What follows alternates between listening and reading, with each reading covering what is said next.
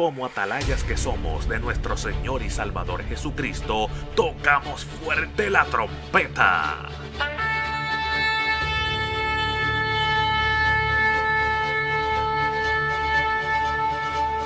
Con mensajes de alerta, somos Aplastado Podcast.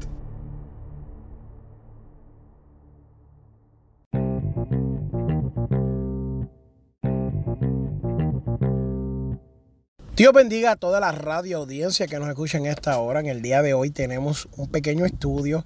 Eh, queremos traer un poco de palabra, queremos diversificar un poco lo que estamos haciendo para el Señor. Y creo que es bien importante. Quiero hablarle acerca del libro de Judas. Judas es prácticamente de, estar entre los últimos libros antes de Apocalipsis. Mire, si yo abro mi Biblia ahora mismo para serle específico, mi amado hermano, mire esto. Pasa todos los libros, ¿verdad? Pasa Romano. Pasa Corintio. ¿Verdad? Pam, pam, pam, pam, pam. Aleluya. Un segundito para que hermanito bello y precioso. Mire, pasa eh, Pedro, pasa Juan. Luego de Juan encuentra a Judas, que es un libro que no tiene muchos eh, versículos, son creo que 25 versículos y luego está Apocalipsis. Y el libro de Judas identifica al autor de este libro como Judas. Pero mucha gente cree que es Judas Iscariote el que vendió a Jesús. Pero no es así. No es así. Este Judas se le conoce como el hermano de Jacobo, el discípulo del Señor, y también se le conoce como Santiago. Eh, perdón, perdón. Eh, se le conoce como Judas a este ¿verdad? escritor de este libro y se le, se le reconoce como el hermano de Jesús. San, eh, perdón otra vez, me, me, me turbé otra vez, porque lo que sucede es que está Judas y está Santiago, que ellos son hermanos de Jesús de sangre, pero también se le conoce como Jacobo. cuando hablamos de Jacobo no estamos hablando de Juan, el otro Juan y Jacobo, esos dos eran los discípulos del Señor. Este Jacobo o Santiago, pues otro totalmente diferente. Ahora sí. Se, cree mucho que era el hermano de Jesús por medio de José y María. Eh, esto lo podemos verificar en Mateos 13, versículo 55. También es probable que Judas no se identifique a sí mismo como hermano de Jesús a causa de su humildad y la reverencia que tenía por Cristo. Se cree que la fecha de la escritura de este libro sea, eh, mire, cuando lo leemos está estrechamente relacionado con el libro de Segunda de Pedro. La fecha de la escritura de Judas depende de si Judas utilizó el contenido de Segunda de Pedro o Pedro utilizó el contenido de Judas cuando escribió Segunda de Pedro. Entonces, el libro de Judas fue escrito en algún tiempo entre el 60 y el 80 DC. ¿Ok? El propósito de la escritura es que el libro de Judas es un importante libro para nosotros como cristianos, porque está escrito para el final de los tiempos, para el final de la era de la iglesia que somos nosotros. La edad de la iglesia comenzó con el día de Pentecostés. Pentecostés. Y Judas es el único libro que está dedicado totalmente a la gran apostasía. Judas escribe que las malas obras son la evidencia de la apostasía. Él nos exhorta a contender fervientemente por la fe, porque no hay cizaña entre el trigo. Los falsos, perdón, porque hay cizaña entre el trigo. Los falsos profetas están en la iglesia y los santos están en peligro. Judas es un libro muy pequeño. Y mira, mira, mira, amado, mira, mira. Vamos a parar un momento. Es importante que usted lo entienda. Este libro se nos escribe para la edificación de la iglesia. Entonces, cuando comparamos hoy en día algunos ministros y evangelistas, profetas, apóstoles, porque ahí tenemos de todo en la viña del Señor, vemos que mucha gente no utiliza sus dones para la edificación de la iglesia. Esto es para la edificación de la iglesia. Y cuando habla, dice que habían falsos profetas. Y dice aquí que estaban infiltrados en la iglesia y los santos del Señor estaban en peligro, mi amado hermano. Pero tú sabes qué? Que aunque el libro de Judas es un libro muy pequeño, pero es muy importante y es digno de estudiarse, y yo le digo que varias veces, porque es un escrito para nosotros como cristianos hoy en día. Algunos de los versículos clave que podemos entender o leer en este libro son Judas, el versículo 3 que dice, amados, por la gran solicitud que tenía de escribiros acerca de nuestra común salvación, me ha sido necesario escribiros exhortándoos que, sosten que contendáis ardientemente por la fe que ha sido una vez dada a los santos. ¿Qué pasa? Mucha gente se cree que nosotros somos llamados a estar discutiendo con las demás personas. Eso no, eso no es así. En ningún momento, en ningún lugar tú vas a encontrar que estamos eh, llamados a discutir o a debatir por cosas tontas. Tal vez un debate dentro del el contexto de una iglesia o de un foro eh, bien preparado, pues sí es de edificación, pero un debate eh, vulgar, pues no tendría ningún, ninguna validez para nosotros. Pero contender es totalmente diferente porque nosotros, primeramente, si llevamos el contender a, varios, a varias definiciones, contender es pelear, luchar, vencer.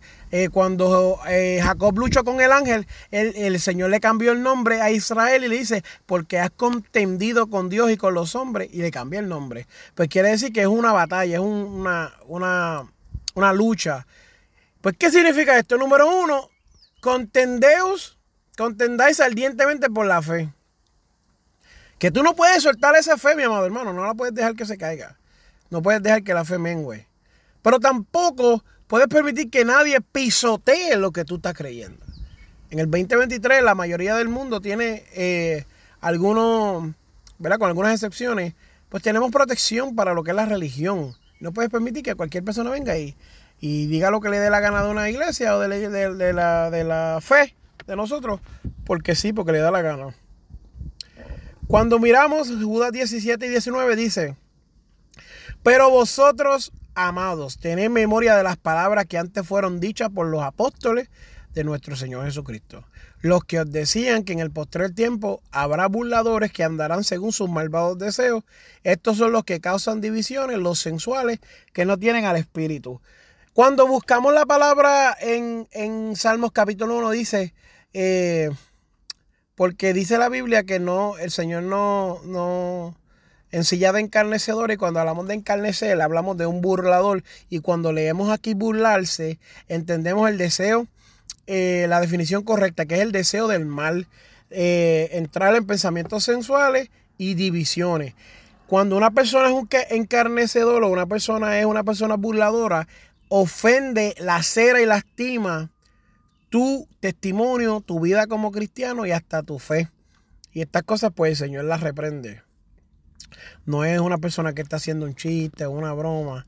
No nos confundamos, amado, porque hay muchas personas que, quieren hacer todo como que al revés y no es así tampoco. Eh, tú sabes, tenemos que, que ser serios con las cosas de Dios. Dios no es Dios como nosotros, ¿me entiendes? Porque a veces nosotros pensamos, ah, porque es que Dios se ofende. No, no, Dios no se va a ofender por esas tonterías. Sin embargo, que nos puede hacer daño a nosotros mismos porque agarramos eh, consecuencias de nuestras vidas. Judas 24 y 25 dice, y aquel que es poderoso para guardaros sin caída y presentaros sin mancha delante de su gloria con gran alegría, al único y sabio Dios, nuestro Salvador, sea gran, sea gloria y majestad, imperio y potencia, ahora y por todos los siglos. Amén. Esto me, me, me choca a veces porque la gente está... Eh, yo he escuchado mucha gente que se pasa diciendo que no, no somos perfectos, no somos santos. Bueno, la Biblia dice que aquel que es poderoso para guardarlo sin caer y presentarlo sin mancha delante de su gloria. Una cosa es que tú estés pecando eh, a diestra y siniestra y otra cosa es que tú cometas un error que te, que te por un momento tires al blanco y falle. Pero no es lo mismo, no es el mismo, no es el mismo tipo de pecado y no es la misma consecuencia que vas a acarrear. Así que eh, Dios nos puede guardar eh, con cosas como que ya nosotros pues antes teníamos luchas con ella, pues Dios nos puede dar la mano para vencerlas de ahora en adelante. Un breve resumen es, de acuerdo con el verso 3, Judas estaba ansioso de escribir acerca de nuestra salvación. Sin embargo, él cambia el tema para abordar el contener, el contender por la fe. Esta fe personificada todo el cuerpo de, de la doctrina cristiana enseñada por Cristo y dada posteriormente a los apóstoles. Después de advertir Judas sobre los falsos maestros, en el verso 4 al 16, Él nos aconseja cómo podemos vencer en la guerra espiritual. Está hablando Judas porque en aquel tiempo había una guerra contra eh, dos cosas. Número uno, los falsos profetas, porque ya no estaban los líderes principales. Ahora venían personas que escucharon, que aprendieron, que dijeron de otras personas y estaban tergiversando toda la palabra. Y había una guerra espiritual en los aires, que es el 2021.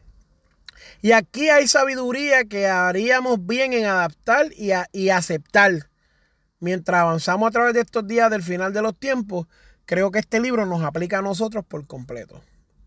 Algunas conexiones que hace este libro es el libro de Judas, es que está lleno de referencias al Antiguo Testamento, incluyendo Éxodo, la rebelión de Satanás, Sodoma y Gomorra, la muerte de Moisés, Caín, Balaam, Coré, Enoch, Adán y entre otros. El uso de Judas de, estas bien conocidas ilustraciones históricas, especialmente como Sodoma y Gomorra, Caín, Balaam y Coré, le recuerda a los cristianos judíos de ese tiempo la necesidad de una fe verdadera y la obediencia a Dios. Este hombre que está escribiendo esto recuerda desde el principio de los tiempos, mira, hubo gente que cayó porque se vio de la palabra de Dios. Vivimos en un tiempo, amado, único, único en la historia. Este tiempo nunca más se va a repetir. El, alcance de la tecnología, el alcance de la medicina, todo lo que hay en este tiempo no se vuelve a repetir. Y este pequeño libro puede darnos la mano y ayudarnos a equiparnos para afrontar los indecibles retos de vivir en el final de los tiempos. Los cristianos de hoy debemos de estar en guardia ante las falsas doctrinas, las cuales pueden engañarnos fácilmente si no estamos bien instruidos en la palabra de Dios. Antes yo estaba hablando con una pareja, bueno, estaba hablando con mi hermana y mi cuñado y, le estaba preguntando que si ellos se sienten ready para pastorear. Eh, su pastora va a pasar ahora un periodo de transición que piensa pues no seguir en la iglesia. Y yo le digo, ¿ustedes estarían ready para pastorear esa iglesia? Y alguien le dice a mi cuñado, que no, porque él no tiene suficiente tiempo en el Evangelio y pudiera ser confundido por alguna falsa doctrina. Y yo me puse a analizarlo y yo no creo mucho en que si tienes mucho tiempo, tienes poco tiempo. Yo creo cuál es tu relación con Dios. Si estudias la palabra, nadie te puede engañar. Si tienes discernimiento, nadie te puede engañar. Pero me puse a pensar y me puse a analizar y me di de cuenta de que muchas veces nosotros decimos cosas y son falsas doctrinas y falsas dogmas y cosas así en nuestra vida y estamos mal. No estoy diciendo que ese es el caso de mi cuñado, pero digo que en general, pues a veces creemos cosas y, y tenemos actitudes y hábitos malos. Entonces viene la prueba y queremos renunciar a todo. Viene la prueba y, nos rendimos. Nos vamos por el mundo una vez más. Viene la prueba y hablamos malo. Viene la prueba y fornicamos. Viene la prueba o la tentación y volvemos a las drogas, al alcohol, al cigarrillo, a lo que sea. Tenemos que madurar en ese aspecto y también tenemos que tener una base en la escritura. Tener un sentido de creencia desarrollarse uno, crecer y alcanzar esta misericordia de Dios a través de la palabra, porque la palabra lo que hace es ayudarnos a nosotros, mi amado hermano. Eh, es bien importante esto, que usted no, no se confunda con las falsas doctrinas.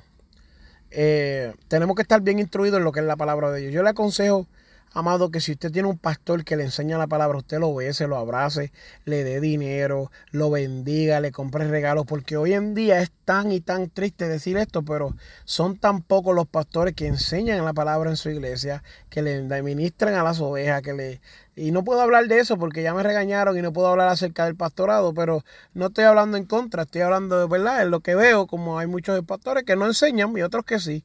Y, pues básicamente eso es lo que, lo que les puedo decir. Eh, ya que yo no soy pastor y no tengo ninguna experiencia, tampoco pues me voy a poner aquí a pretender a saber algo que no, no he hecho. Necesitamos conocer bien el Evangelio. Eso sí te puedo hablar. Llevo desde el 2006 en el Evangelio, 2008, perdón, para protegerlo y defenderlo. Aleluya. Y aceptar que el Señor es el Cristo de nuestra vida, quien es el que nos dirige. Lo cual hace evidente en nosotros un cambio. Si Dios está en tu vida y, te, y Dios está sobre ti, pues tu vida cambia y mejora. Si Dios no lo hace, pues no es verdad. La auténtica fe siempre refleja una conducta semejante a la de Cristo. Cuando tú tienes fe en Cristo, tú te tratas de comportar como Dios pide. Aquí está lo difícil. Nuestra vida en Cristo debe de reflejar el conocimiento de nuestro propio corazón que descansa en la autoridad del Creador y Padre Todopoderoso, el Señor Jesús. Wow. Quien pone esa fe en práctica. Necesitamos una relación personal con Él. Solo entonces conoceremos su voz, también que, que no seguiremos a otras voces. Así que mira, tengo algunas preguntas aquí que quiero compartir contigo. Eh, este sería el Evangelio de Judá. En verdad, en verdad que no. Este solamente es una carta epistolar o una carta, bueno, una carta epistolar es lo mismo, perdón, una epístola universal o una carta universal, donde este hombre le escribe a la iglesia en general con el propósito de que esta carta sea eh, delivered, que la lleven a todas las iglesias. Y Judas no escribió un evangelio.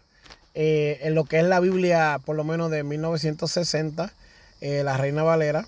Eh, se ha descubierto que hay otro Judas, el Iscariote, que, escribió un evangelio, pero, y yo hasta he escuchado que este Judas había, había escrito un, un evangelio, pero yo te diría con toda autoridad del Señor que eso no tiene ninguna importancia ni ninguna relevancia para tu vida. ¿Y ¿Son los mismos Judas? No, no son los mismos. ¿Fue este el que traicionó a Jesús? No fue el que traicionó a Jesús. ¿Cómo murió este Judas? Eh, ahora mismo te puedo decir que no me acuerdo. Pero este no fue Judas el que acercó.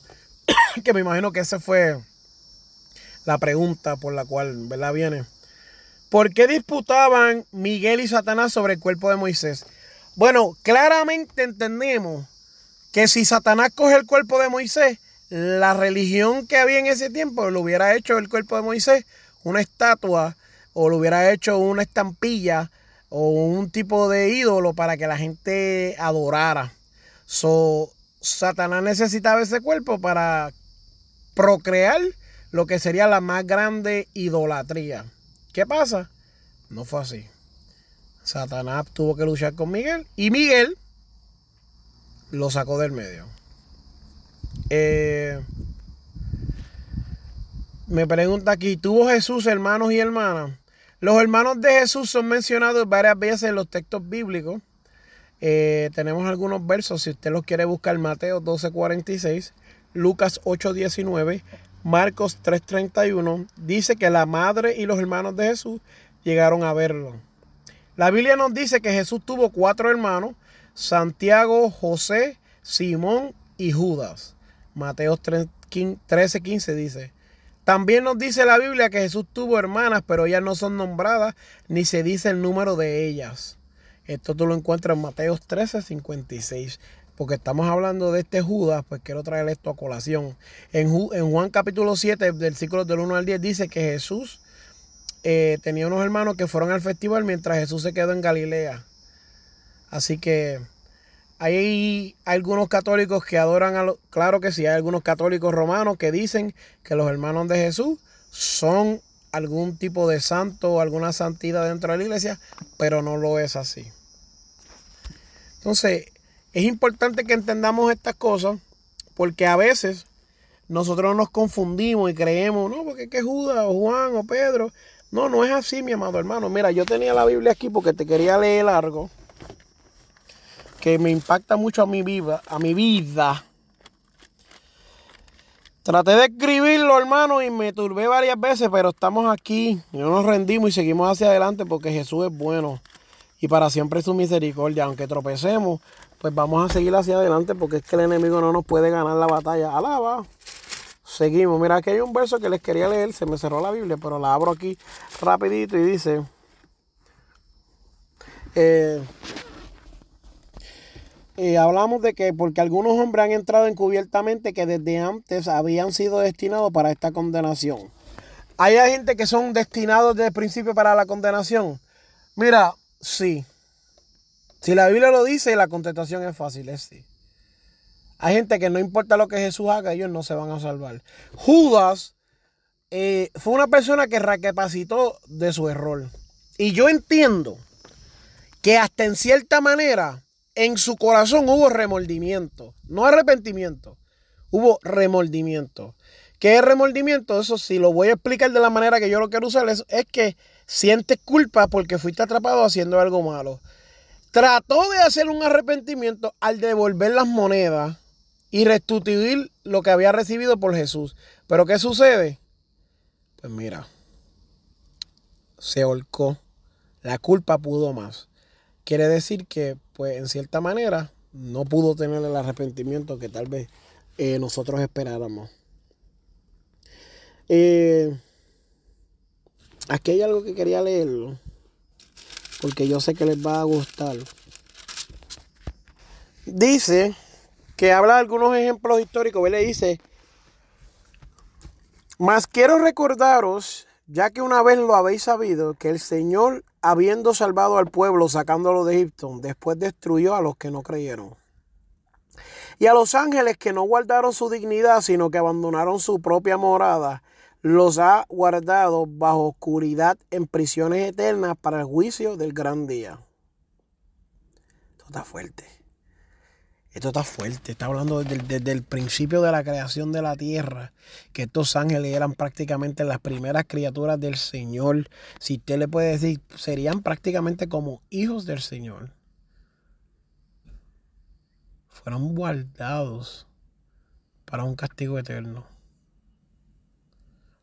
Está poderoso, hermano. Esto nos dice a nosotros cuán serio es esto de la salvación que en el tiempo que nosotros existimos, no es lo mismo de Dios. Que puede ser que Dios haya estado con estos ángeles por billones de años antes de la creación de la humanidad.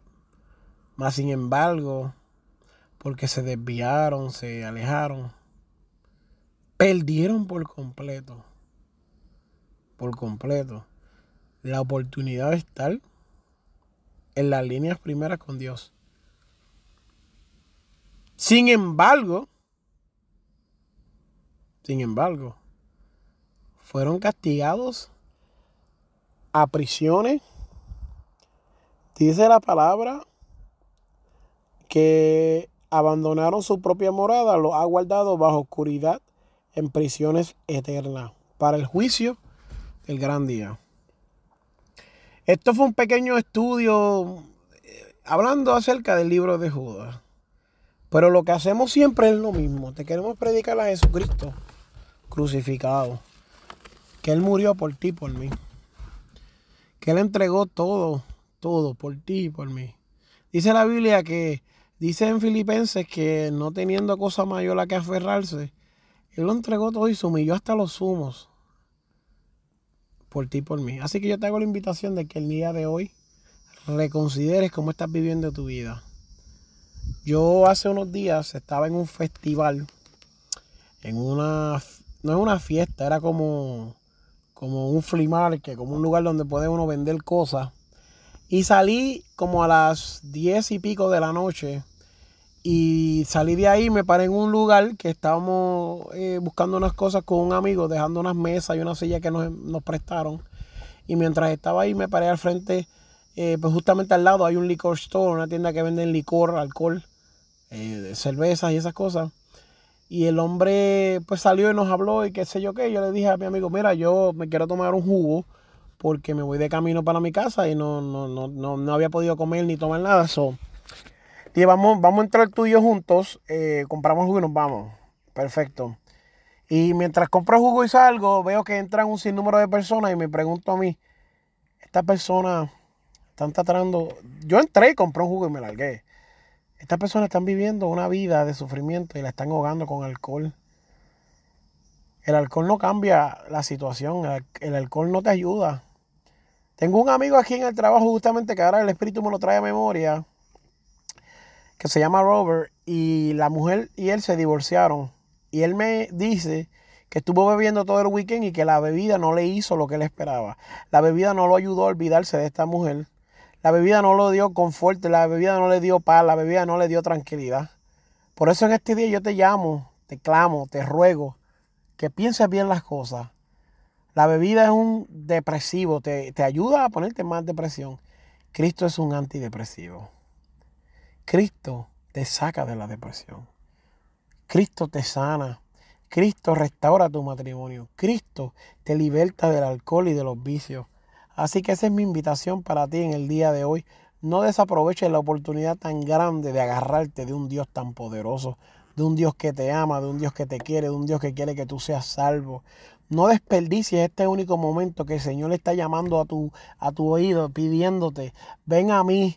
Y dice la Biblia que él toca, si tú le abres, Él entra contigo y cenará. Y yo te prometo que las cosas cambiarán. Dios te bendiga, mi amado hermano. Un fuerte abrazo en el Señor.